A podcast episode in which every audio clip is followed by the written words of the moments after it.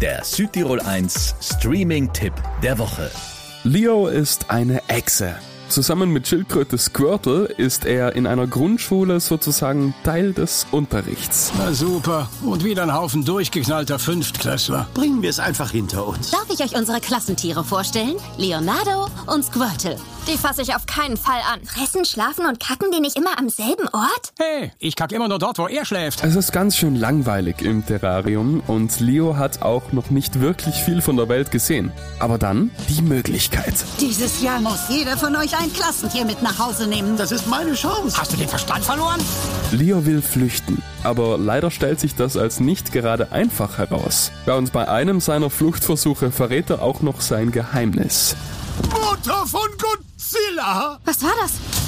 Du hast gerade gesprochen? Mann! Nein! Die Leute dürfen es nicht wissen! Aber jetzt, wo es raus ist, kann Leo endlich seine ganze Weisheit benutzen und den Kindern Tipps geben.